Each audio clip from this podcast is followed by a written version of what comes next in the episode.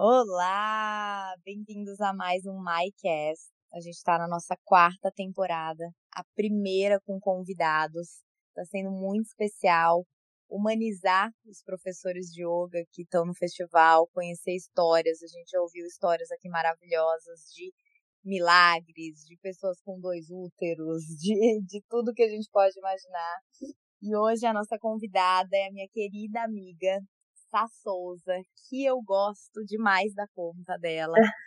Ela que honra! Tem uma história também maravilhosa. Já morou nos States, corrigiu um monte meu inglês quando eu falava. Nunca esqueço, foi com ela que eu aprendi a falar dairy. Que eu falava, sei lá como é que eu falava, onde ela me corrigiu e eu nunca mais esqueci. né, coisas com laticínios, dairy. No... Dairy. E ela é maravilhosa, ela é mãe de duas pequenas e ela é cheia de movimento, cheia de ideias, pessoa que se conecta com uma facilidade com outras pessoas. Eu falo que ela devia ser pior do, né, uma RP assim do yoga, porque ela ama fazer conexões, conectar pessoas. Olha, eu não sei o que, que tu tem em gêmeos, mas tem coisa forte aí em Mercúrio no teu mapa, eu né? tenho ascendente em gêmeos. E ela é a Sassouza. Sassouza. Sassouza. Bem-vinda, Sá. Desde a primeira edição do festival. Desde a primeira edição. Então, esse vai eu ser o fui, quinto ano dela. Eu fui recém-parida, né? Eu, Na verdade, eu Ah, não, eu, a Lili tinha 10. A Lili, a Lili já tinha 10. Eu sou mãe de duas e um anjo, porque eu tive um aborto antes da, da Jojo. E dizem que é extremamente importante você é, reconhecer a existência desse anjinho que veio antes pelo, pela questão da, da sistêmica da família, enfim. Então, Uhum. eu sou mãe de duas meninas e um anjinho, ou uma anjinha. Olha, é é, coincidência ou não, ontem eu gravei com a, com a Remosine, que também teve dois abortos antes da filhinha dela. E a gente ficou falando sobre isso. E dizem, né, que é quando a criança, o bebê ali, acha que não vai conseguir cumprir a sua missão. É, Uhum. tem, tem os seus motivos, né? A gente tem que acreditar. Eu acho que assim, quando a gente não tem fé, é... Bom, fica muito mais pesado, né, aceitar as coisas, porque daí a gente Sim. quer entender pela nossa mente, e a nossa mente, eu sempre falo, a tua mente não conseguiria nem criar um bebê, mas o teu corpo sabe, então a gente tem que confiar na seleção natural, a gente tem que confiar numa força maior, a gente tem que confiar na natureza. Senão a gente fica muito frustrada e as coisas têm um peso muito maior, né? De, porque a gente não pode mudar determinadas coisas, seja não ter filhos, é, seja os abortos. Uhum. Então, quando a gente entrega, assim, e, e a- abre, aumenta a nossa fé, eu acho que fica muito mais fácil. Exatamente. A gente não pode mudar, mas eu não posso negar que houve transformações assim absurdas desse dessa primeira gestação, né? Porque as pessoas falam assim, de todas as gestações que eu tive, ah, foi planejado, foi planejado. Eu falo, gente, ela nunca foi evitada. Planejar pra mim é tipo, olha, hoje nós vamos namorar e hoje nós vamos engravidar. Não, Que não olha, existe marido, isso, pelo amor de é. Deus, são as pessoas que se frustram, né? Poxa, o Mikael é meu marido já há muito tempo, a gente tá junto há 16 anos, então é, não existe no nosso caso, tipo, não ter um planejamento. Sempre foi ali, a gente sabia o que a gente estava fazendo, somos dois adultos, a gente tinha plena consciência do que ia acontecer, a gente estava aberto ao que, o que era para ser, e aí veio e não veio. Então esse veio, mudou tudo, todo o nosso ponto de vista sobre a vida, sobre o nosso relacionamento, sobre o mundo, sobre o que importava e o que não importava.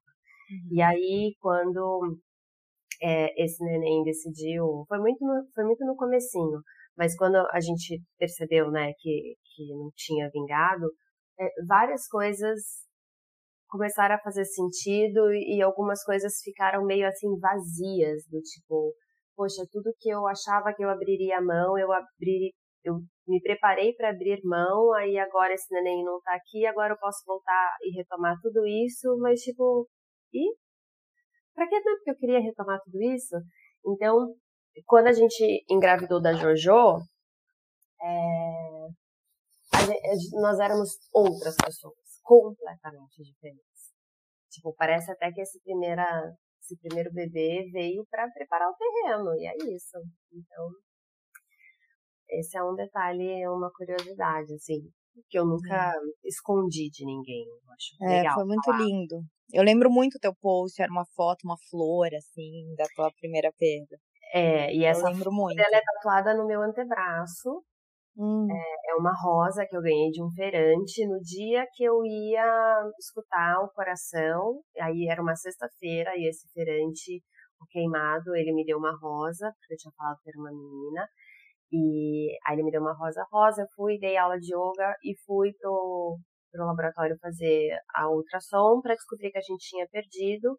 Aí naquele mesmo dia a gente foi pra praia no final da tarde e tava um pôr do sol maravilhoso. Aí o Mika tirou uma foto, eu fiz uma cerimônia de despedida no mar, assim, eu joguei a rosa no mar, agradeci.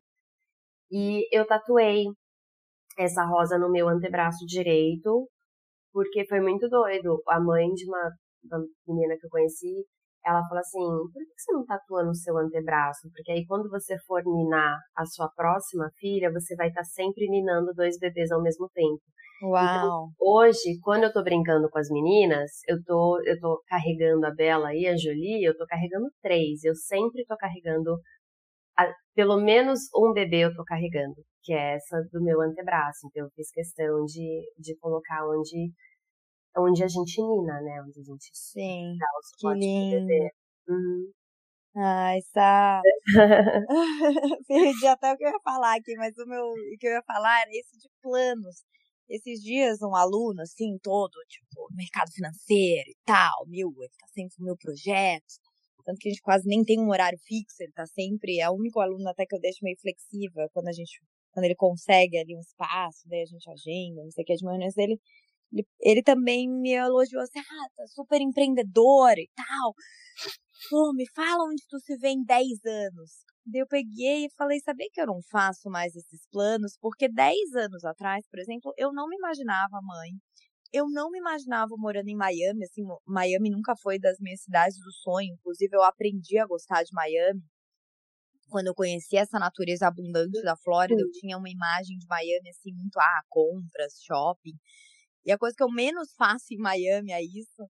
É, e então assim, eu não faço mais esses planos, porque a vida, eu acredito às vezes umas forças que vão te levando para lugares que tu tem que ir. E eu tenho na minha astrocartografia uma linha muito forte de Vênus passando em Miami. Então eu não imaginava. E Miami me trouxe coisas extraordinárias e me trouxe os meus dois filhos. E sem planejar, eu não planejei, uhum. mas e eu inclusive evitava não ser mãe. Né? Como tu falou, ah, não foi planejado, mas não foi evitado. Eu tentava evitar, mas eu evitava com tabelinha, né? Uhum. Não é o método. Não é, porque no caso eu sou uma tabelinha furada, prazer. Pois é, dois filhos. O segundo mesmo, o Lu, e eu falei, nossa, agora eu vou começar a fazer tabelinha. E não deu tempo, assim, não veio nem o primeiro mês de quando eu tirei o Mirena. E eu sonhava que eu tinha que tirar o Mirena. Eu sentia cólica, eu sentia aquilo não me fazendo bem. Eu falei, ah, tá bom, vou tirar e vou voltar pra tabelinha. Uh -uh. Veio o Luizinho, ou seja, ele tava na cara do gol, ele tava esperando para pular ali, né? Então, eu acredito muito, assim, na espiritualidade, eu acredito muito nas forças do universo, a gente ser, a gente ser empurrado para nossa missão. Então, acho que às vezes a gente tem que fazer uns planos. Hoje em dia eu faço planos mais a curto prazo, assim, o que, que eu quero para agora? E daí, a partir daquelas ações do curto prazo, eu vou construindo o meu longo prazo né, ao que eu estou fazendo hoje. Então, o que eu me vejo assim é dando formação, é dando esses cursos, é escrevendo, que é uma coisa que eu voltei a fazer e que eu estou amando. Eu falo que eu voltei para os anos 2000, eu vou voltar para blog. Vou ter um blog assim de yoga com esses temas cabeçudos que eu Cara, amo. Você sabe que eu tô muito com blog na cabeça. Eu até perguntei para algumas pessoas que são é, do blog, mas não tipo blogueira, blogueira mesmo, perguntando: você acha que o blog tá voltando? Porque, por exemplo, tem muito que eu quero compartilhar, até do que a gente vai falar aqui sobre a depressão, mas eu não quero. São conteúdos que eu não quero que viralizem. São conteúdos que eu quero que quem realmente está interessado sobre o assunto venha cavucar e, e, e ler ou assistir o vídeo sobre. E eu tenho sentido essa necessidade de escrever mais profundamente dentro do blog no meu site, em Isso. vez do Instagram. É o que eu site, fazendo. Poxa vida, eu... o site é minha casa própria, eu pago Isso. pra ter esse site. É. Não, e assim, eu acho que o blog nunca morreu, sabia? Eu acho que, claro, tem as tendências, mas é que talvez a gente fale de blog como blog de moda, blog look do dia, que acabou Sim. indo pro Instagram. Mas quando tu quer pesquisar uma coisa, eu pelo menos, que tu pesquisa no Google, é, eu vejo é YouTube e texto, site mesmo. Então, por exemplo, ah, como e? abrir a lata do palmito de forma mais fácil, sei lá. Uhum. Vai olhar isso, eu não vou procurar e não vou pesquisar isso no Instagram. Exatamente. Ou quando eu vou procurar agora as nakshastras, que era algo que eu estava estudando exatamente antes de a gente começar aqui, que eu estou fazendo uma formação de astrologia védica. E tô assim, encantado, só quero falar disso, só quero ler sobre isso. E eu tava agora lendo sobre as nakshastras. Então eu fui num site de, de Diost, eu não fui num Instagram, numa conta de Diost, sabe? Eu acho que assim, o site ele te traz uma profundidade muito maior por não ter limites de caracteres. Né? Então, eu acho que tudo que tá mais profundo na minha opinião, tem mais profundidade no YouTube, em blogs, né, site, do que do que lá no Instagram. Que uhum. eu adoro também. Acho até que a gente pode falar sobre isso, que eu, que tu saiu um tempo do Instagram e eu também, eu fiquei só um mês. Mas tu ficou um tempo longo. Saí umas duas vezes, eu acho. E aí? Por quê? Porque eu tava querendo viver uma vida que não era minha, mãe. Porque eu tava eu estava focada no que os outros estavam fazendo, tipo, eu via as outras pessoas brilhando, ou no meu ponto de vista. É, no teu ponto E eu falava, meu, que merda que tá a minha vida. Justamente eu que vira e mexe, tô sempre falando, não compare os seus bastidores com o palco principal de alguém. Por exemplo, quem eu uso muito como exemplo que tem uma vida super escancarada, a Anitta. Se você já assistiu o documentário da Anitta, Nunca. Você vê todo o glamour, tudo, nossa, ela tem tudo do bom e do melhor, e viaja, e tem grana, e compra casa aqui, compra ali, e ganha presente, é Gucci, é Fendi, é não sei o quê, é não sei... O que ela quiser, ela está no dedo, ela tem. Hum. Ok. Estou eu disposta a passar por tudo que ela passa para receber e ter e viver a vida que ela vive? Nem fudendo mais. Hum. Não. Gente, eu não sei absolutamente nenhum. nada sobre a vida da Anitta. De jeito nenhum. É porque ela é uma pessoa que. A trajetória dela me interessa é. porque é. ela é uma pessoa que veio, né, da, da, da comunidade, da favela, e hoje hum. ela está estourando no mundo inteiro. Então, ela se tornou uma é. potência nos Estados Unidos, que é um país potência. Sim, super concorrido para ser cantora aqui, né? Super, eu vi que ela ganhou super. um prêmio, VMA da música latina. Ela é realmente focada ela é, é muito focada. Então, assim, não estou falando e defendendo a Anitta nem nada. Estou falando que a Anitta, para mim, é um exemplo de. Se falou que é impossível, é impossível até alguém fazer. Ela deve ser ariano, algo muito forte em Ares. Eu né? acho que ela é ariana. Olha, mas, ela deve ter um Marte muito forte ali. Eu, eu acho que ela é ariana. dela. E Marte é essa coisa de atrás, né? De ser guerreiro. Mas não, talvez, tudo bem, não precisa nem ser ela, porque, nossa, tô até vendo os professores de yoga escutando isso aqui, se contorcendo todo, é o problema deles. Gente, uma né? coisa Bom. que eu acho cada um é, né, gosta do que quer e cada um, gente, tem as suas referências. Ai, que atire a primeira pedra ao primeiro professor que nunca deu um, um, um trimelique dentro do corpo escutando um funk. Ah, o, o casamento é o auge da festa. Poxa vida, né? Enfim. Mas pode ser qualquer outra pessoa, pode ser pessoas mais próximas da minha realidade. Uma amiga minha que é PR do, do Fazano. Você conhece, Paulinha. Sim. E mora em hum. Miami. Tipo, meu, ela tem uma vida que quem olha fala, nossa, que luxo. Vai pro Rock in Rio, sempre na área VIP, no backstage de tudo, ela recebe para ir lá. Pô, vai ver o Mas sabe, isso tu acha que não tem um quê? Pra quem vê e fica aí pensando de inveja? Eu acho que sim. Então, porque isso sim. é uma questão mais de. Então, talvez tenha um lado teu que quer isso. O né? meu ego. O meu ego quer. É. Aí eu falo, amor, aí eu, agora que eu sou mãe de duas, né? Ainda tô amamentando a Bela, tem 15 meses. Aí eu falo, amor, então tá. Falo com o meu hum. ego, né? Você quer estar tá lá no Rock in Rio? Você quer atravessar Rio de Janeiro inteiro pra estar tá lá? Pegar hum. trânsito? Pegar uma fila gigantesca para você fazer xixi? Isso. Tá chovendo. Você tá afim? Você tá disposta a ficar lá na chuva, no meio da multidão, com espreme pra cá, espreme pra lá, te empurra pra cá, porque no backstage você não vai. Hum. Aí você vai ter que ter fila, vai ter fome? Hum. Você tá disposta? Não, não estou. Estou disposta a assistir o Rock in Rio do conforto da minha sala. É. É, eu acho que tem toda uma questão ali, não só expectativa e realidade, mas as redes sociais para pessoas é, que talvez não tão bem resolvidas, porque eu falo, eu vejo que eu mudei a minha relação muito com o Instagram depois que eu saí, porque quando eu sempre acho que é uma parte não resolvida nossa, nunca é a uhum. rede social, né? Então, por exemplo, o meu caso, eu estava acessando muito. Se eu fazia um post, eu não esquecia lá, como várias vezes eu faço. Por exemplo, eu posto um vídeo no YouTube, eu demoro um mês para ir lá ver comentário e tal. No é. Instagram, eu vi que eu tava, era uma coisa meio, eu quero procrastinar, eu quero sentar aqui, e deixa eu dar uma, uma abridinha aqui no Instagram. Sabe? Então, para mim, foi uma questão de produtividade, de que eu via que se eu, eu, eu cheguei a desinstalar o app, e também essa coisa do, do cri-cri. Mas eu acredito muito em perguntar, né? Se perguntar, bom, eu sempre, eu nunca tive haters. Por que que neste momento eu tô co-criando isso? Que eu tive, né? E, e, Você foi falei, cancelada, né? Uma coisa assim. Não, assim, uma foi quatro anos atrás eu me posicionei de dar opinião política, assim, uhum. né? E que hoje em dia eu nem penso mais assim. Penso muito diferente de como eu pensava quatro anos atrás. Uhum. E outra foi no auge da pandemia, assim, eu nunca. Eu, quando tava tendo lá cento e poucas mortes por dia, não sei quantas mil mortes por dia no Brasil, o povo aqui nos Estados Unidos já estava vacinado ah, e já estava saindo, aglomeração e coisa e tal. Uhum.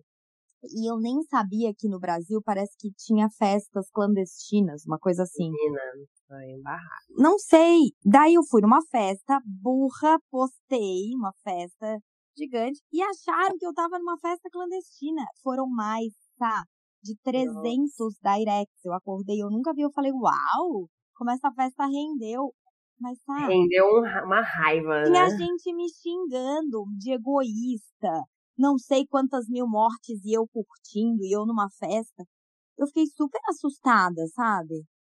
E daí perdi mais de dois mil seguidores em um dia e eu não sabia esses números. É que eu fui fazer um lançamento e o cara analisou lá minha conta e falou que eu perdi, e daí eu entrei num não sei o que, Black Shadow, eu não sei o que, que foi que me contaram, aí foi aí quando eu soube.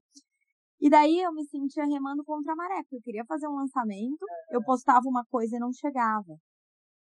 Sabe? O algoritmo não me entregava mais. Isso sim me deixou triste. Eu falei, gente, mas é de mim. Eu acho que a gente tá com uns números muito megalomaníacos hoje em dia. Ai, o meu post chegou só para 5 mil pessoas. Gente. Gente, bota 5 mil pessoas isso, numa sala. Bota 5 mil pessoas numa sala sabe? Então eu vi que eu, é, de novo, essa questão do ego, precisava me conectar com quem eu sou, que Hoje. de verdade é uma pessoa que não ligava para isso. Eu queria que a minha mensagem chegasse, sabe? O que, o que eu tinha que falar chegasse. E não mais ligar para número de like, número de repost, porque eu uhum. nunca fui a pessoa de olhar isso. Só que eu tava com uma equipe que ficava me mostrando, esfregando isso na minha cara. Entendi. Olha, você não chega mais, você agora tem que, sei lá, pay to play, né? Você tem que agora, ó, pagar para isso chegar. E daí eu achei um saco, sabe? Daí começou a me desmotivar o curso, me desmotivar é, fazer lançamento, porque eu acho isso tudo um saco. Uhum.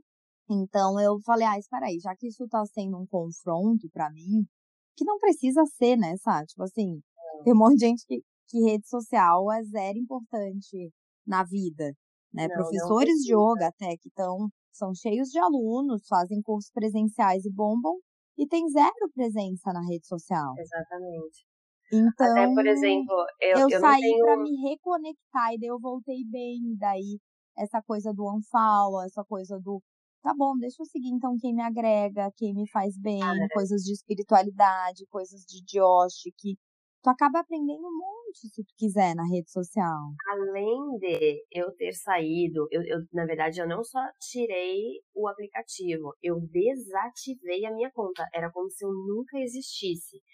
Porque se você só desinstala o aplicativo e você some e você continua existindo, é, você vai perdendo, né? É, Aí, foi isso que meu amigo caindo, falou que aconteceu. seus números. Ele falou, olha, tu foi cancelada e na sequência ficou lá mais de um mês sem nenhum uhum. post, sem ninguém curtir, sem nenhuma interação. É, então tu devia ter cancelado a conta.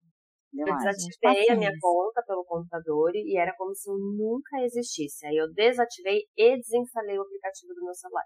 Hum. Quando eu decidi voltar, eu decidi zerar todas as pessoas que eu seguia. Eu falei, eu não quero seguir ninguém. E eu fiquei com zero. Aí um dia veio um amigo meu, blogueiraço, e falou assim, cara, você tá se achando muito importante para não seguir ninguém. Hum. Eu falei, meu amor, eu tenho mais o que fazer. Eu venho aqui, eu interajo com algumas pessoas e eu não estou pronta para saber o que você está fazendo da sua vida. Eu realmente não estou muito interessada em ver que as pessoas estão nas Maldivas e eu estou aqui com o peito esfolado, sem dormir. Tipo, isso me dava raiva. Entendi, mas é isso que eu falei, é teu, né? É Por meu. Exemplo, outra é pessoa meu. pode olhar na Maldivas e falar que delícia, que lindo, né? Exato. E curtir. Estava com o FOMO, né?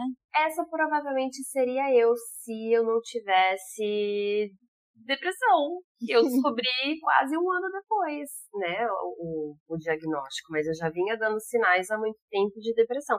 Aí, antes da gente entrar nesse assunto, o que que eu fiz? Eu zerei todo mundo que eu seguia, fiquei um tempo sem seguir absolutamente ninguém, e aí eu passei aos poucos a seguir uma pessoa com conteúdo que me acolhia, outra e outra, as minhas amigas que moram no exterior, e eu quase não falo com elas, então pelo Instagram, pelo que elas postam, eu vejo que elas estão bem, que elas estão viajando, que elas estão não sei o quê.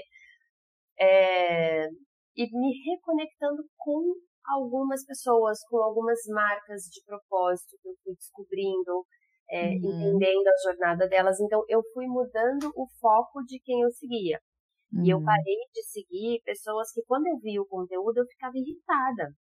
Não é sobre aquela pessoa, nunca claro. foi sobre ela. Nunca. Sempre foi sobre como eu me sinto em relação ao que ela faz. E eu achei que era completamente injusto, é, tanto para mim quanto para ela. Eu, eu virei uma hater silenciada. Tipo, eu ficava aqui, mas eu ficava xingando aquela pessoa até não poder mais. Ah, pra você é Olha. é fácil, né? Você ganha tudo de graça. Eu não sei o que. Ah, pra você é fácil, né? Você é mãe, mas você tem empregada, tem cozinheira, tem chofer, tem mordomo, tem não sei o que. Pra quê? Pra quê, gente? Uhum. Eu, era, eu, eu era uma hater. Só que eu não sou uma hater, ou eu não estava sendo uma hater que atacava. Mas Sim. eu mentalmente mandava que dentro do, né, no, no Teta Healing a gente chama de ataques psíquicos para as pessoas. Hum. Porque pegou em lugares que eu queria estar vivendo e eu não podia. Então aquilo começou a me fazer mal. E eu comecei a querer viver a vida daquelas pessoas, comecei a sentir uma inveja tremenda hum. e ter muita raiva da oportunidade que ela estava tendo sem analisar os bastidores dela, mas mesmo que eu analisasse os bastidores dela, não são os meus. E aí eu falei, cara, isso não tá saudável, então eu vou deixar de seguir geral e aos poucos eu vou voltar a consumir aquilo que me traz paz. Uhum. E aí é onde eu tô agora. Que bom. E como que veio esse diagnóstico da depressão? Cara, eu não sei, eu tava conversando com a minha psicóloga ontem, né? Eu tenho agora uma psicóloga que eu vejo toda semana e a minha psiquiatra que eu vejo uma vez por mês. Eu tava conversando com ela ontem, eu falei, eu não consigo entender é, qual foi o evento que aconteceu na minha vida para dizer, bom, isso aqui é a sua depressão, ela é resultado deste evento que aconteceu. Eu não tive nada traumático. Mas uhum. quando eu estava grávida da Bela, foi quando algumas coisas começaram a mudar em mim. E eu não sei te dizer exatamente quando, nem porquê, nem claramente como. Mas eu comecei a me tornar, inclusive esse é o último podcast que eu gravei no meu no meu podcast, né, que é o Valor da Essência, é o último episódio que tá lá, que é, é Eu Sou o Primeiro Relacionamento Abusivo da Minha Filha. Foi um hum. podcast, um episódio extremamente vulnerável e difícil de gravar. Hum. Porque eu confessei muitas frases, muitas falas e muitas atitudes que eu tive com uma criança de quatro anos. Hum. É, foi muito difícil para mim, mas também foi muito libertador, porque eu percebi que não ia adiantar eu ficar é, me punindo para sempre. Eu, eu tenho como rever isso, eu tenho como reconquistar ela e diminuir os danos. É, então eu tô nessa agora, eu tô mergulhada na educação respeitosa, sou aluna da Maya Eigman também. É, eu adoro. E eu aprendo muito com ela, tô fazendo o, o, o curso atual dela também. E, e percebendo que realmente eu tô, eu tô mudando, eu tô mudando como pessoa, como ser humano. E aí teve um episódio que foi o primeiro assim que desencadeou, eu percebi, eu preciso de ajuda.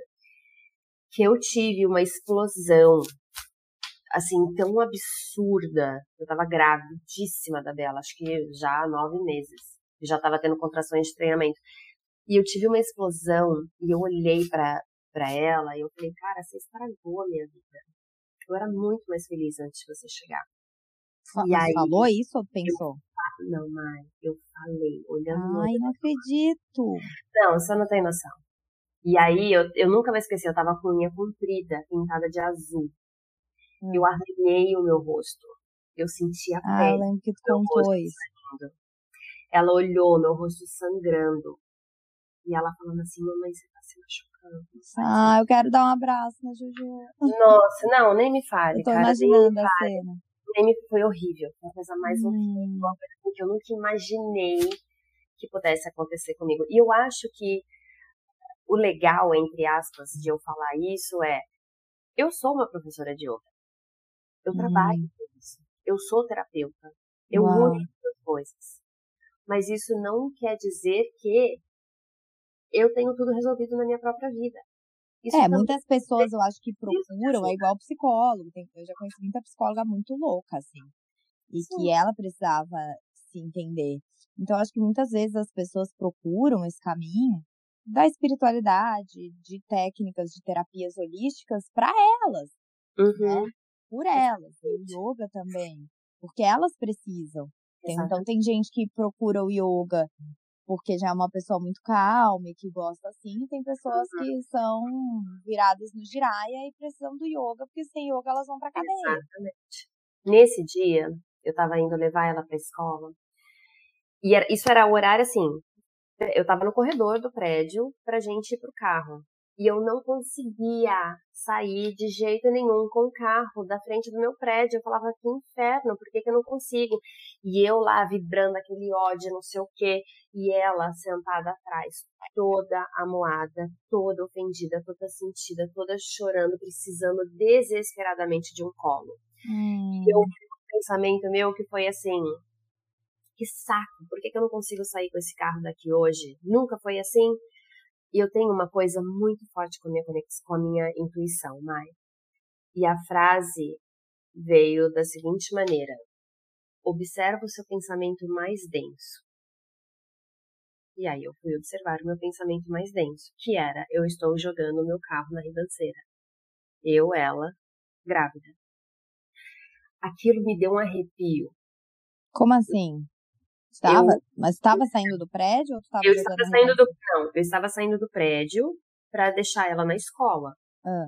Só que o meu pensamento mais denso era eu mudei o caminho e eu fui em direção à Barra. E para você chegar na Barra da Tijuca, você tem que passar por um, uma ponte ali na, na ribanceira, nas pedras, hum. que passa no mar. E meu pensamento mais denso é vai para lá e joga o carro. Gente, eu não tô, eu tô, não tô acreditando. Não, exatamente. Eu tô chocada.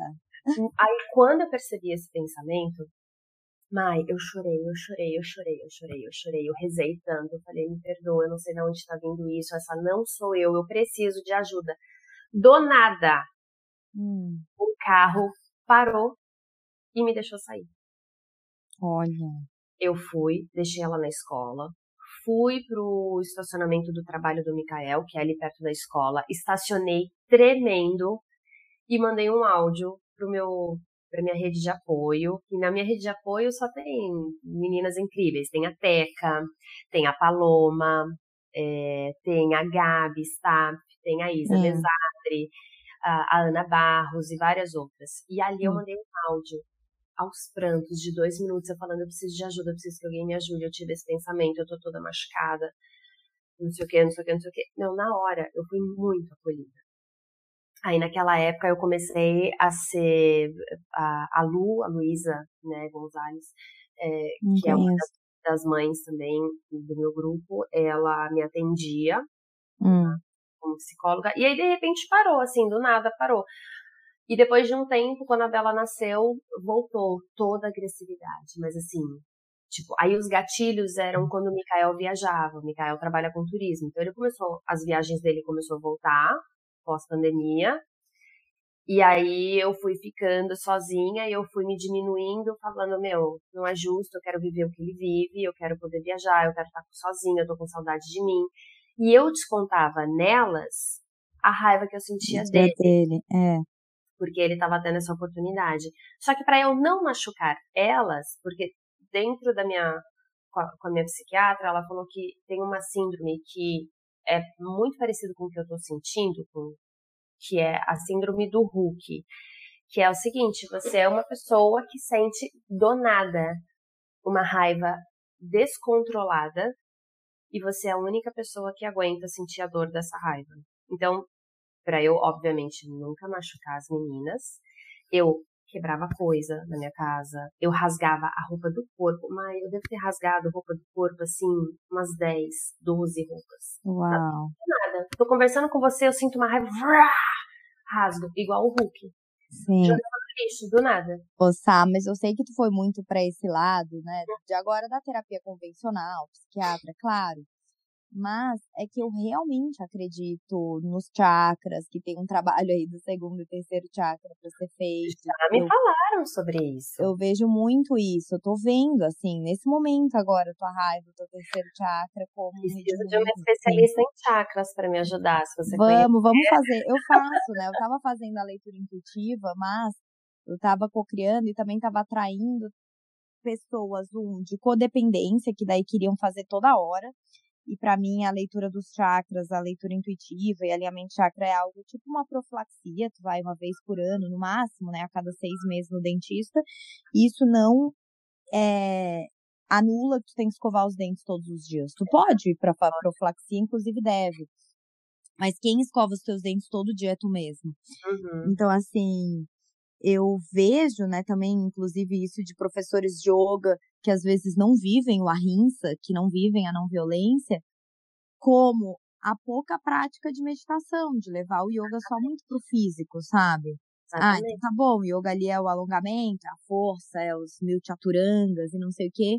E a parte mais importante do yoga, que é o pranayama, fazer ali 20 minutos de pranayama, eu acho que uma pessoa que faz 20 minutos de pranayama, por exemplo, eu, que também já tive muita raiva, é, de raiva de, de também, de querer bater no meu namorado, sabe? Uhum. Coisa assim. Isso lá na adolescência, faz muito tempo.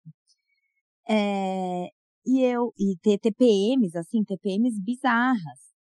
Então, Exato. eu tinha isso a ser trabalhado, que é uma questão do meu terceiro chakra, do meu masculino, mas eu comecei a ver que eu também atraía pessoas que, que daí queriam ali, eu me sentia tipo, sei lá, responsável, sabe? Ai, pessoa que eu tinha que daí atender, pessoas que não, preciso de você agora, uhum. sabe? Assim, tipo, apagando incêndio. E eu, isso tava me drenando. Eu atendi a pessoa e depois eu queria dormir três horas. Nossa. Eu não tava conseguindo me blindar. Eu fazia tudo. Ah, zipar o chakra. Ah, luz violeta depois do atendimento. E mesmo assim eu queria dormir. Então eu parei, dei um tempo foquei em outras coisas que eu poderia ajudar a pessoa a fazer aquilo, que uhum. foi a formação. E a formação tem muito tempo assim de mantra, sabe? A gente fica no mantra uma vez por dia, é muito engraçado, que teve só, na verdade, acho que foi só uma aluna, foi um grupo fantástico do último grupo.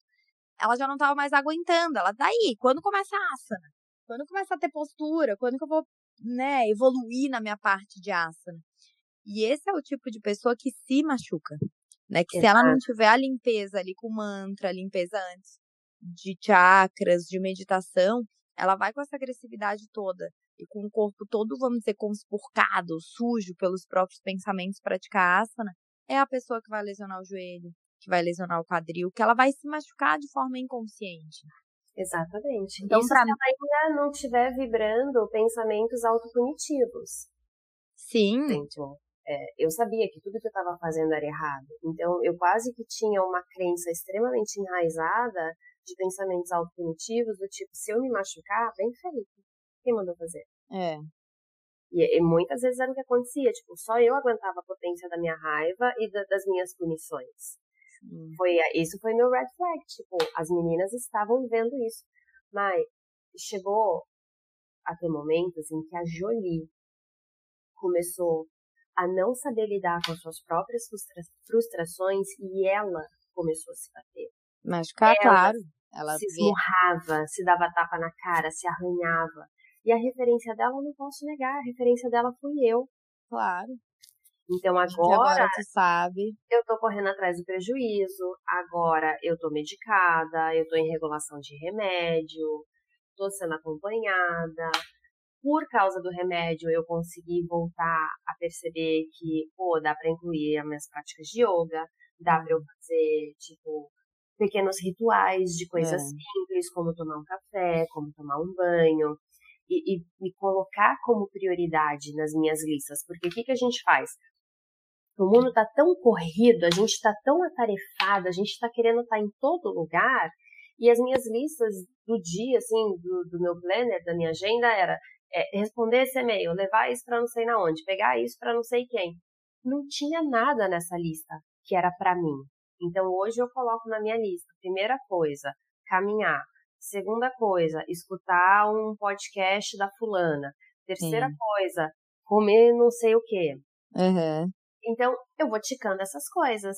Claro. Pra que eu chegue no final do dia e fala, tipo, ah, de 10 coisas, seis eram minhas. Uhum mas a metade eu fiz. Tá ótimo.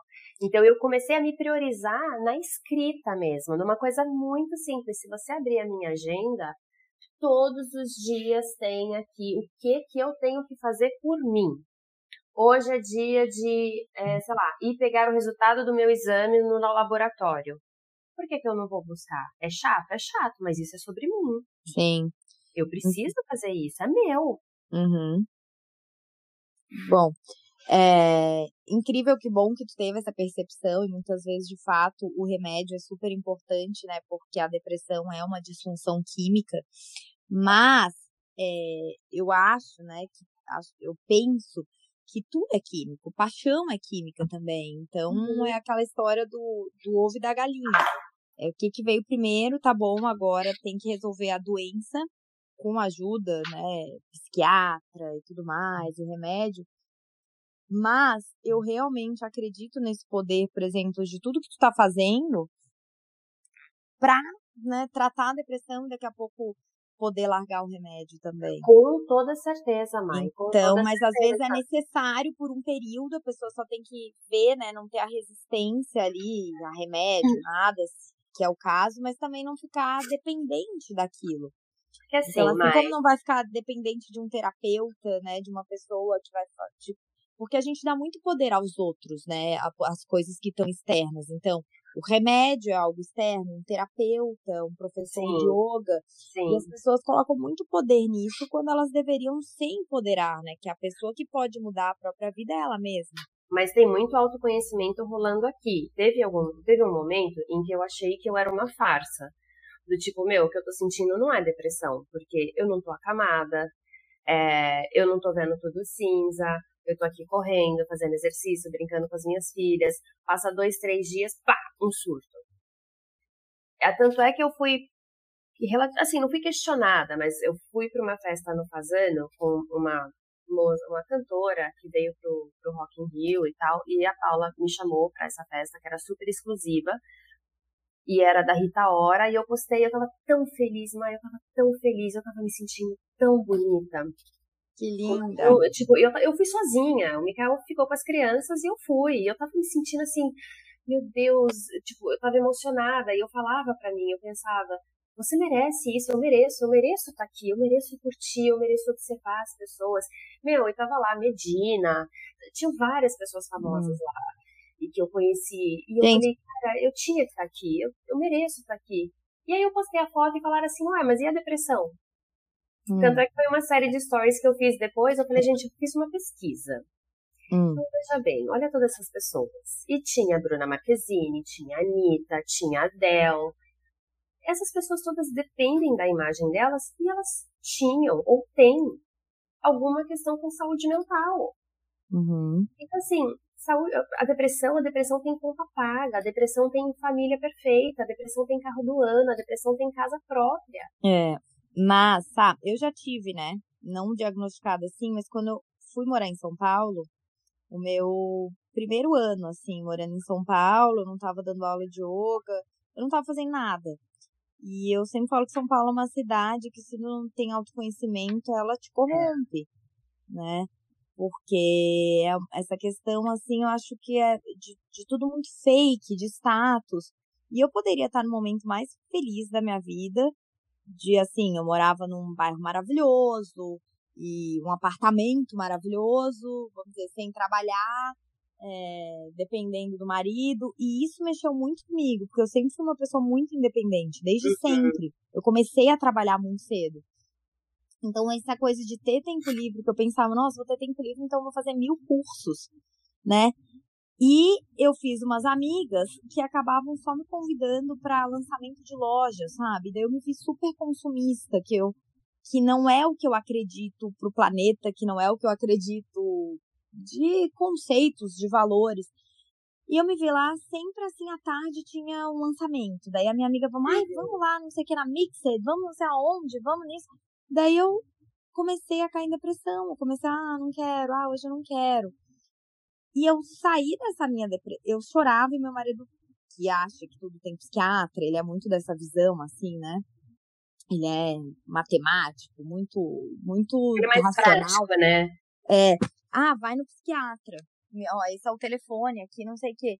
E eu fiquei na resistência do remédio. Falei, não, eu preciso me ocupar. Me veio essa minha intuição, né? Eu preciso voltar para a prática de yoga. Daí voltei aí como aluna. É, comecei a fazer uns cursos na Casa do Saber, curso de filosofia, que eu amo estudar filosofia. E foi quando eu fui fazer a faculdade do INSPER, de economia. Uau. Tipo, ah, tô sem tempo, deixa eu estudar INSPER. tô com tempo aqui livre. E foi maravilhoso, porque eu era muito jovem, né? E tá ali, casada. Eu, eu brinco que eu era uma criança brincando de casinha, 22 anos. E nesse ritmo de São Paulo, né? Que, ai, da mesa bonita, essa coisa da mesa posta, essa coisa das, das não sei, de tudo muito fake, assim, ali. E eu tava totalmente nessa. E eu, e eu falo que o fundo do poço te oferece oportunidades de aprendizado que o topo da montanha não te oferece. Exato. Então, isso de eu ver, né? Eu, eu com certeza estava em depressão, mas eu não fui no psiquiatra. Eu usei os anos que eu já tinha de yoga ali, que já era o quê? Uns seis anos de yoga. Pra. Eu comecei a fazer mantras todos os dias. E eu fui me ocupar. E ao encontrar aquele tanto de gente inteligente que tava nem aí pra moda e lançamento e de não sei o que. Eles tinham a prova de cálculo no outro dia e a gente tinha que estudar estatística e tinha que estudar macroeconomia e micro e a troca dos consumidores, que é muito maravilhoso, né? É economia é não é exatas. Economia são seres humanos fazendo troca, economia é humanas. Então, foi, uau, aquilo ali me tirou, porque eu não podia estar em depressão, porque eu tinha que estudar. Lógico. Né? Eu tinha prova no outro dia. E eu fui melhorando, sabe? E eu via que era essa questão do tempo livre, eu não lidei bem, olha que louco de tempo livre, mas também eu não lidei bem com a questão da dependência financeira. Então, eu reconheci isso e eu lembro que para muita gente poderia ser, nossa, que sortudo. Eu lembro quando eu falei pro meu marido, ah, eu não tô lidando bem, sabe, com isso de não ter dinheiro dele, quanto tu precisa? Tu quer uma, me uma mesada? Deu assim, gente? Tipo, daí aquilo ali me machucou mais ainda, sabe? Puta que bosta, é. E, e pra um monte de gente seria, uau, que sonho, que idiota. Até hoje eu acho que eu, eu ia ver assim, eu, a, a mãe mais velha ia falar, nossa, devia ter aproveitado. Mas não, é que não era eu. Um, que eu não sou uma pessoa que gosta de tirar proveito dos outros, eu me sentiria, tipo, tirando proveito, sabe? Uhum. E outra porque é vazia, eu gosto. Para mim, o dinheiro ali, o ganho, é, é, é mais do que o dinheiro, é mais do que um número, sabe? Para mim, eu via que era uma questão de utilidade, eu me senti útil. E eu não estava me sentindo útil. Agora eu acho que o cenário é completamente diferente a partir do momento que tem filhos, eu acho que muda Exato. bastante. Muda demais. Mas naquela época não tinha, sabe? Eu, eu era muito nova. E eu e foi muito bom. Foi muito bom tudo como foi. Eu eu me formar em economia e conviver assim, ver, uau, gente, tem tem muita gente inteligente no planeta conhecer pessoas dessa carreira acadêmica que eu achei que eu ia seguir isso. Uhum. Comecei iniciação científica e, e pensei, ah, vou fazer mestrado e doutorado, sabe? Que eu gosto de estudar. Então eu vi que era isso. Que demais. O, a depressão é estar tá desconectada do teu propósito. Por mais que falem, ai, para de romantizar, a depressão é uma doença. Gente, mas várias doenças, e hoje em dia é provado, né, a psicossomática. Uhum. Então eu uhum. realmente acredito que tá desconectado do teu propósito. Mas eu super me desconectei. Eu me desconectei em algum momento do meu propósito onde eu fiquei completamente perdida. E eu, eu consegui entender, é, por exemplo, o meu podcast, ele nasceu na pandemia, sem nenhuma pretensão mas nasceu, ele virou como se fosse o meu diário. Uhum. É, e eu já fui parada inúmeras vezes por mulheres, principalmente, que falam, cara, acabei de escutar um episódio e, meu, não parei de chorar. Eu, eu tenho um print até hoje de uma menina que falou assim, cara, eu tava com a faca no punho, literalmente. Uau. E uma pessoa me mandou um episódio seu, que é justamente um episódio que chama Não Desista de Você. Hum. E ela hum. falou: se eu tô hoje te escrevendo, é porque você me salvou. Esse Olha. áudio, esse podcast me salvou. E eu, hoje, eu consigo, é, sem ficar, nossa, uau, sem ficar me desmerecendo, eu consigo perceber que parte da minha missão está na comunicação. Eu sou uma boa comunicadora e eu preciso assumir poder nisso. Porque uhum. várias pessoas, ajuda várias pessoas. Tanto é que o meu podcast está dando um trabalho do cacete para reformular todo ele, Mari. Eu ganho uhum. um total de zero reais, eu faço, eu falo criador, universo, eu tô fazendo, porque eu sei que isso aqui vai ajudar alguém. É, Mas, se você isso é, é mandar vale muito um... mais, né, sabe? Isso se tem mandar um patrocínio, eu aceito esse patrocínio, mas assim, e se, e se essa vida fosse a minha? patrocínio chegaria perto do valor jamais, de Jamais. E se essa vida fosse a minha, Nai? E se essa vida fosse de uma amiga minha? Se essa vida fosse é. a tua? Então, é. tem um peso diferente agora.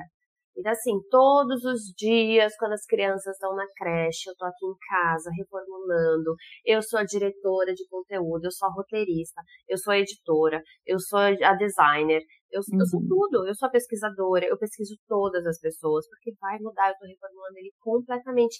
Eu não tenho equipe, sou eu equipe, né? Eu faço uhum. tudo. E eu não ganho nada em dinheiro. Eu sei que eu vou ganhar muito num retorno que não é palpável. É, imensurável. É completamente mensurável. Então, esse é o meu propósito. E eu já entendi, e eu já percebi no, no Teta Healing também, que muitas das coisas que acontecem comigo, eu mesma cocrio, eu mesma Sim, atraio, claro, sempre. que eu possa depois ter embasamento e lugar de fala. Uhum. Pode Porque ser, então, é isso a tua missão. Exatamente. E olha quanta coragem, sai, muita coragem contar isso que tu me contou e contar Muito. de forma clara, como tu conta na internet, sobre uhum. que se uhum. machucou, sobre Sim. que tu era tóxica para tua filha. Uhum. É, é muita coragem assumir isso, porque são coisas que geralmente as pessoas querem esconder.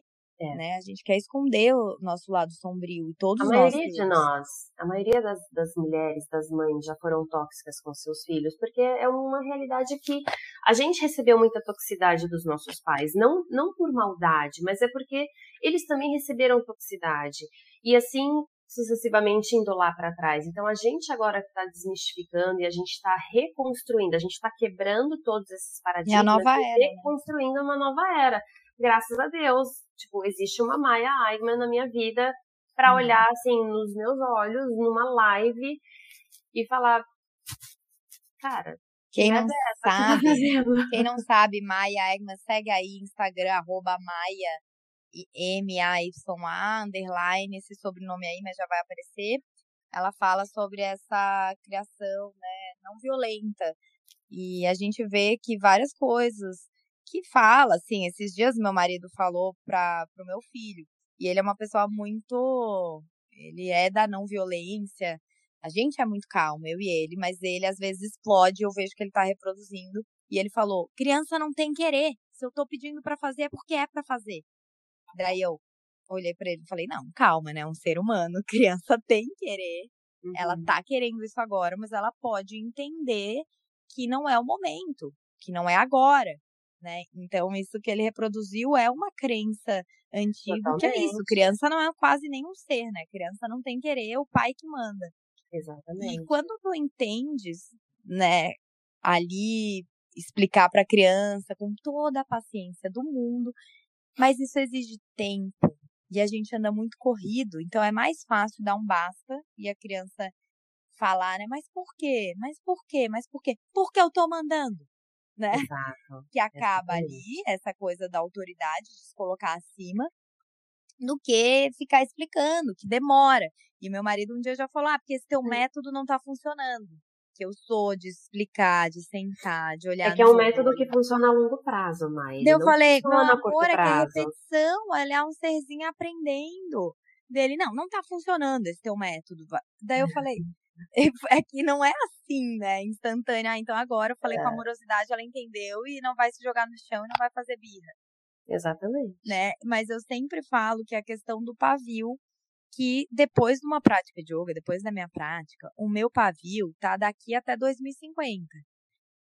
O final de semana, que às vezes eu ainda já comecei ali, ainda não dei aula, não fiz minha prática, o meu pavio não tem nenhum minuto de validade. Uhum. Então, assim, é sempre sobre a gente.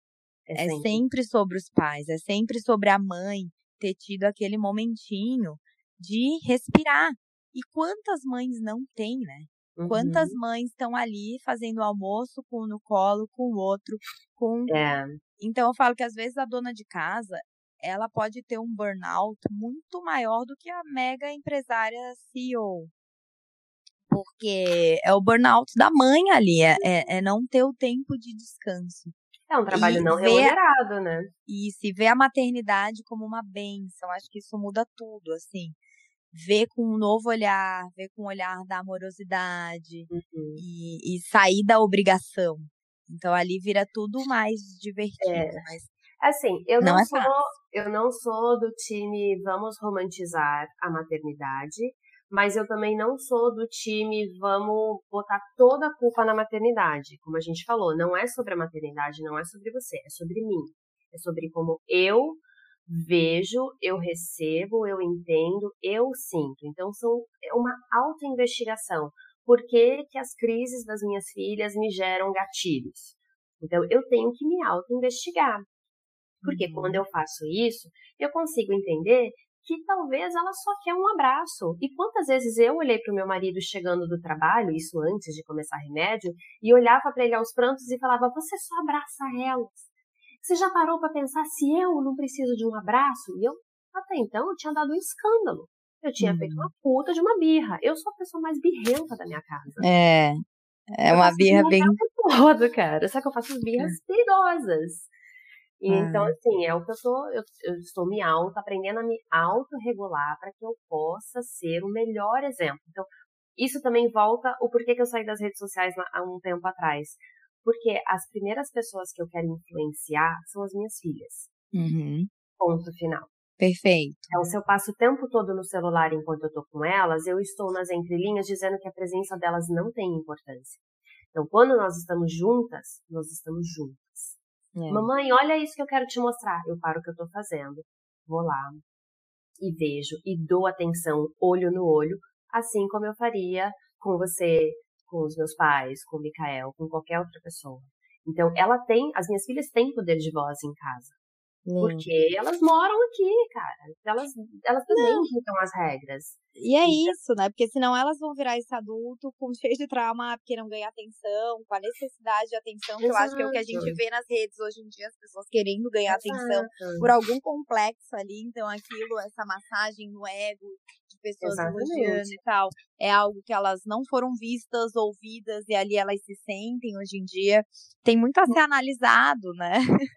Muito. E eu não quero que ninguém que está escutando fique pensando, ah, mas é muito fácil. Não é fácil. Não é fácil. E se você acha que é fácil, eu convido você a escutar todo esse podcast de novo. Porque eu falei um é. monte de merda que eu já fiz na minha vida. Mas assim, nada é fácil, gente. Se fosse fácil, não se chamasse essa Maria Miojo, não vida, evolução. A gente está é. aqui para trabalhar. É, mas eu adoro aquela frase que muitas pessoas usam, que é o escolha o seu difícil, né? É, ser pobre não é fácil, mas ser rico também não é fácil. Fazer dinheiro também não é fácil. É, ser divorciado não é fácil. Viver um relacionamento tóxico também não é fácil. Escolha o seu difícil. Então, não é, é acordar às 5 da manhã não é fácil, mas também deixar de fazer as coisas por você também não é fácil. Então, assim, nada é fácil. Nada é fácil, que... nada é à toa e nada é em vão. Tá é. valendo cada esforço, Mai. Tá valendo cada esforço, assim, é, desse, desse momento que eu tô vivendo em me priorizar nos pequenos detalhes para que as meninas possam ver, tipo, eu quero que elas tenham orgulho no futuro e falem assim, não, meu amor, eu tô te falando não porque eu não tô afim. É, eu quero fazer isso por mim, para mim, porque eu quero. Porque a minha mãe é o maior exemplo disso. A minha mãe, ela fazia um monte de coisas que ela queria porque ela queria se sentir feliz e eu via minha mãe feliz e eu quero ser essa pessoa. É isso que eu hum, quero. Esse é o exemplo que eu quero, tipo. Então hoje eu me priorizo, mas sem é, sem fazer com que as meninas achem que elas não têm uma importância, né? Tipo, eu me priorizo porque você não é ninguém. Não, meu amor, a mamãe te ama muito, mas a mamãe te ama daqui até Saturno. Hum. Mas a mamãe gosta muito da mamãe também. E a mamãe é. precisa é. encaminhar. Porque é importante. Porque que é uma questão de limites também. Exato, Mas criança quando... se sente, criança gosta, é só essa questão de limite que a gente começa a dar pro outro, senão se torna uma pessoa sem limites. Se a mãe não coloca limites e tudo tem do ponto dela, né? Não, não agora é o meu horário, agora é isso. E sai, quando tu contava pra tua mãe, assim, essas situações, o que que ela falava de como mãe?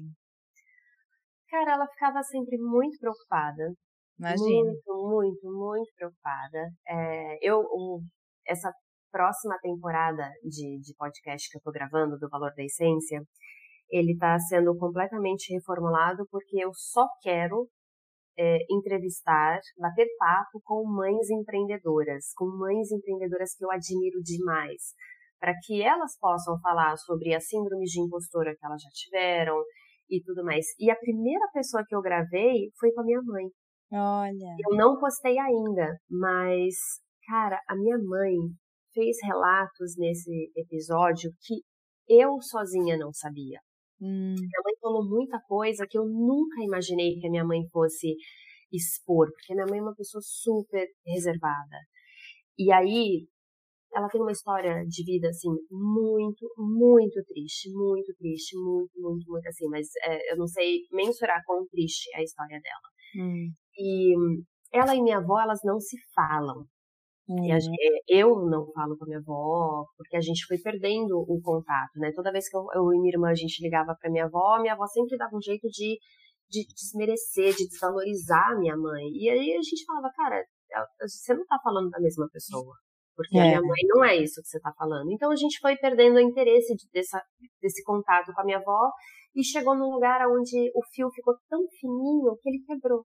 Olha, então, como já tinha uma questão aí de herança Nossa. genética, de relacionamento muito, tóxico muito, mãe e filha, né? Muito, muito. Nada é eu, é por acaso. Eu fui desmamada com 15 dias por, por essa influência externa da minha avó, que morava com a minha mãe quando eu nasci. E a minha avó falava, meu, dá uma mamadeira pra essa menina calar a boca. Foi Olha. assim. E aí eu perdi o, o interesse no peito. Então, assim, é, eu, eu, isso é uma coisa que eu acho que eu já reconstruí e já é, talvez ajudei numa cura do fato de eu ter amamentado a Jolie até um ano e sete meses, a Bela tá com 15 meses, tá mamando ainda. Então, hum. disso aí a gente já. E minha mãe já falou, curou. Minha mãe, ela carregava essa culpa até hoje, eu não sabia. E eu falei, mãe, eu nunca te culpei por isso. O fato de você não ter conseguido me amamentar é, por mais tempo, não quer dizer que a gente perdeu o nosso vínculo. Eu, eu ligo para minha mãe até hoje, eu tenho 39 anos. Deu ruim em alguma coisa na minha vida, minha mãe é a primeira pessoa que eu vou ligar. E, e vê, e às vezes, né, se a gente olha de fora, já imagina, ah, tinha relacionamento tóxico com a mãe. Não, era, era mais ancestralidade, era mais forte, muito. era a avó Não, é muito. É muito. Então, assim, tem a questão do segundo chakra e tudo que a gente chama de esses nomes hoje em dia aí que tu falou, síndrome da impostora, tem a ver é. com o terceiro chakra também. Ai, a gente tem que conversar então sobre esses chakras. É, não ver o seu valor. Ah, é isso, a gente já vê que, que, que o yoga, por isso que eu acho tão fantástico o yoga, que várias das coisas que a gente vê hoje nessas terapias novas, por exemplo, esses dias eu dei na minha aula do Hotmart, né, aula do Zoom, e a e eu fui para os planos, eu fui até Brahman louca, eu fui para os sete planos do universo. Daí a menina veio falar, ah, do Teta Healing. Eu falei, não, isso é do yoga. Talvez a Vaiana pegou aí do yoga, né? Uhum. São os sete planos da criação, até chegar no plano do Criador, que é Brahman louca. Então, daí olha que incrível, o yoga já fala isso há milênios, várias coisas. Depressão, tem um capítulo do no Mahabharata que se chama A Depressão de Arjuna. Arjuna, o grande guerreiro do Mahabharata, entrou em depressão quando viu que ia ter que lutar contra os primos, contra Drona, que foi mestre dele. Ele ia ter que matar os primos. Ele entrou em depressão, ele não quis lutar. Ele falou: "Vou abandonar aqui". E daí Krishna olha para ele e fala: "Não, levanta-te e luta, Arjuna. A tua missão como um um arqueiro é lutar. Então, vê, é um capítulo do Mahabharata depressão. então, assim, a gente vê que as, as ações humanas, a gente ficar desanimado, isso aí tem milênios, isso aí não é de uhum. agora. E é muito fantástico, por isso que eu sou apaixonada pela filosofia do yoga, pelos Vedas. Cada vez eu quero estudar mais os Vedas. Agora eu estou estudando astrologia védica e tô mais encantada ainda pelos Vedas. Então eu falo, Legal. professor de yoga que não estuda os Vedas, vai estudar porque ali tem muita coisa além dos asanas, tem muita coisa além do corpo, né? Isso ali é a ponta do iceberg, é importante sim, porque o corpo é a nossa primeira casa, mas a gente vai estudando e aquilo vai nos trazendo tanta clareza, tanto autoconhecimento, que a gente vai sim ficando uma pessoa melhor e mais conectada com o que a gente está fazendo aqui, com a nossa missão que é evoluir como alma. Uhum. Esse corpo ele vai morrer, esse corpo é o veículo para isso, para manifestação da nossa consciência. E toda pequena coisa que a gente tem, seja as dificuldades é, como mãe, como maternidade, se a gente abençoar essas dificuldades, elas viram milagres né? Olha isso, tu está abençoando a dificuldade que tu teve com a tua agressividade, gerenciar a raiva, e está se transformando em verdadeiros milagres, salvando vidas. Uhum. Então, eu acho isso é a tua missão. Né? Se, é, a... é como eu vejo o se colocar a serviço, né? Aí quando isso. eu entendi. A gente está aqui para isso, a gente está aqui para servir. Quando Quem não está servindo não entendeu nada. Eu falei, ok, criador, eu já entendi que algumas coisas eu cocrio para me colocar a serviço, mas vamos botar um limite, por favor, porque tem algumas coisas que eu não estou disposta a viver só para poder ajudar outras pessoas. Então, assim, vamos, vamos, né, ver aí as categorias que eu assinei nesse contrato no astral, porque não, não é tudo que eu estou disposta a fazer nessa vida, não. É, é, tava nas, eram as linhas pequenas, eram as letrinhas pequenas. Aquelas que a gente nunca lê, sabe? tava ali nas letrinhas pequenas. Pois é, pois é. Nem acredito que eu assinei isso tudo.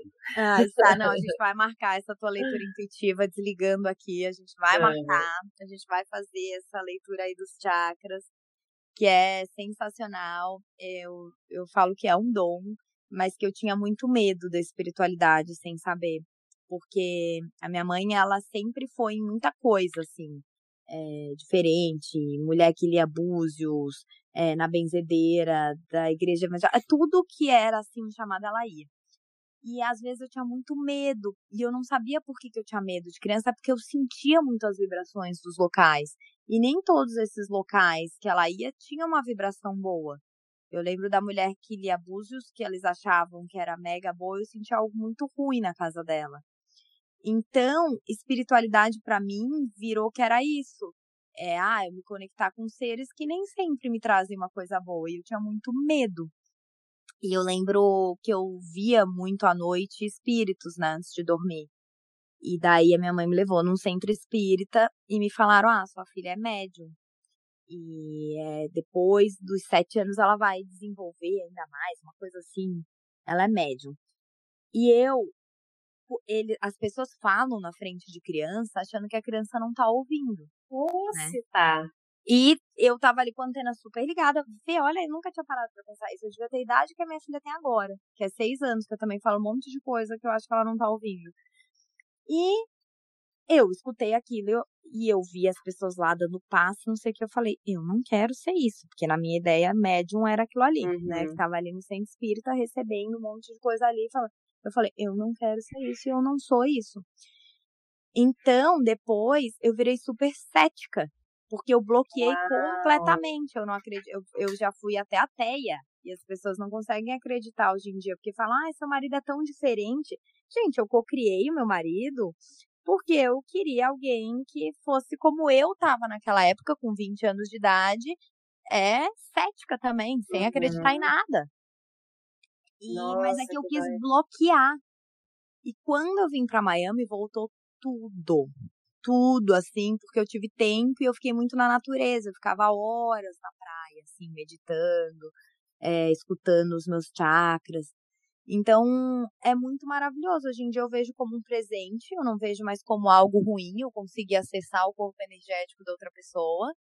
Eu não acho isso, assim, mirabolante, é, não acho que é pior nem melhor que ninguém, eu acho que todo mundo tem essa potência, mas que poucos vão lá e tem tempo para ouvir essa potência, fechar uhum. os olhos, né, sentir, se conectar. Então, hoje em dia eu vejo como um, um presente e, e utilizo esse instrumento. E também daí vinha a minha outra crença da leitura intuitiva é, bom, se eu tenho esse gift, eu não posso cobrar. Mas eu não tô cobrando esse gift, eu tô cobrando o meu tempo. Você tá cobrando né? o tempo, lógico. O tempo que eu tô com aquela pessoa que eu poderia estar tá fazendo inúmeras outras coisas, como arrumando a minha casa, arrumando um armário. Então, eu ressignifiquei, eu tive que dar um tempo, parar, mas quem sabe ó, essa nossa conversa é o retorno. Ah, a gente pode usar isso até como um, um gancho, um exemplo, um estudo de caso, alguma coisa assim do tipo. Porque é até legal o fato da gente fazer isso, justamente pelo fato de eu também trabalhar com terapia, eu também sou super mergulhada no autoconhecimento e eu também trabalho com yoga já há mais de 10 anos. Como assim? Eu tô toda cagada desse jeito. Entende? Como assim eu não consigo usar as, o próprio conhecimento que eu tenho comigo mesma. Porque é justamente para desmistificar o fato de que eu preciso de ajuda. E eu é. preciso de ajuda externa. Sim. Porque eu estou cansada.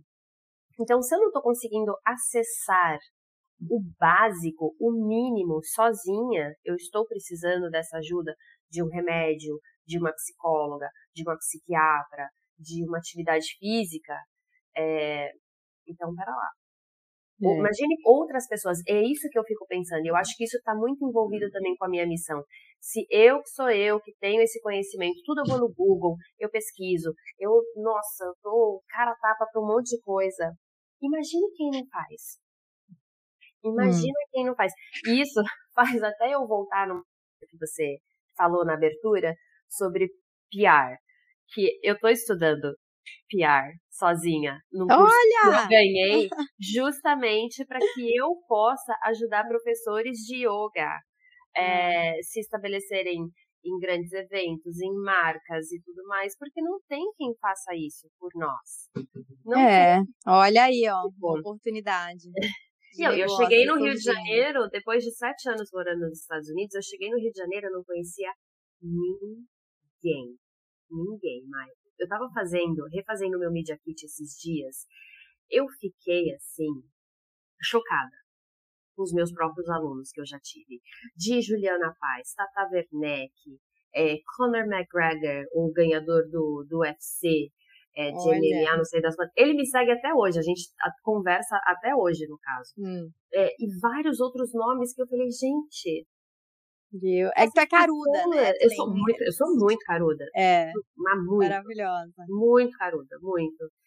E eu faço piada até pra mim mesmo, mas assim, Bom, faz para mim agora que essas coisas de Media Kit eu nunca nem fiz. Várias então, marcas me vamos... procuram e falam: me manda seu Media Kit. E eu não respondo, sabe? Então a gente vai conversar falo, no offline. Eu, eu tenho falo, uma tesão mas nisso. Mas eu tenho, vai antes meus valores que eu tenho que quebrar umas crenças aí, eu acho. Mas aí fica pra outro papo. Acho que a gente vai ter que gravar de novo. Cara, eu vou. Maior prazer, eu amo ajudar amo, amo, e... amo mesmo. Eu, eu, eu, sou muito caruda, eu Mas eu sou muito cri eu sou muito chata. Eu falo essa marca, hum, essa marca eu não quero. Ah, mas às vezes é não, é uma, uma coisa um pouco mais enraizada. Tá, é isso. Bom, tá, eu amei conversar contigo. Ah, Parabéns pela tua coragem de expor isso. Uma professora de yoga com depressão, que foi procurar ajuda externa, psicólogo, psiquiatra e tirar a perfeição e que mas que uma coisa também não exclui a outra, que o teu autoconhecimento tem que continuar ali, as tuas práticas, o teu digging, né, o teu ato ali de cavar, de ir atrás, é. da onde de auto-questionar, né, aonde que está enraizado essa questão da violência, da raiva.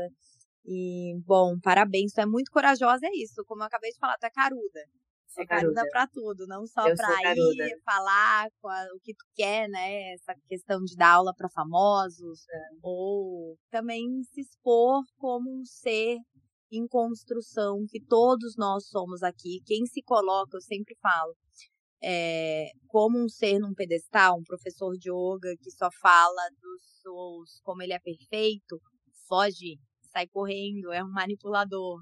Uhum. E provavelmente é um picareta. Porque é. não tem ser evoluído aqui na Terra. Os seres evoluídos já estão em outro plano. Aqui é todo mundo estagiário. Aqui é todo mundo. estagiário é ótimo. Aqui é todo mundo estagiando. A gente está fazendo um estágio na Terra. Como almas em evolução, a gente. Eu acredito, né, que somos viajantes cósmicos e que aqui a Terra é um lugar de muita densidade. Já viveu até dinossauros, gente. Exato, gente. Ah, e a gente aqui achando que. A gente achando que a gente é muita coisa, coitados. Então, claro, a gente tem o nosso papel, né? Estamos aqui para aprender e aprender um com os outros. Então, aprendi muito contigo hoje, foi inspirador o nosso papo. Ah, obrigada. E quem sabe a gente faz outro que ainda tem muito papo, né? Tem muita coisa para a gente conversar. Nossa Bom, esperem então a parte 2 e te vejo no festival. A gente a vai falar sobre já. da essência no festival, 5 e 6 de novembro em São Paulo. Eu vou deixar aqui no link desse podcast uh, o site onde tem todas as informações, horário dos professores. E tô louca para te dar um abraço bem apertado lá no. Ah, não vejo a hora. Não vejo a hora. Ai, um beijo, sabe? Um beijo, Obrigada pelo teu tempo e De todo o teu conhecimento. Obrigada a você. Beijo.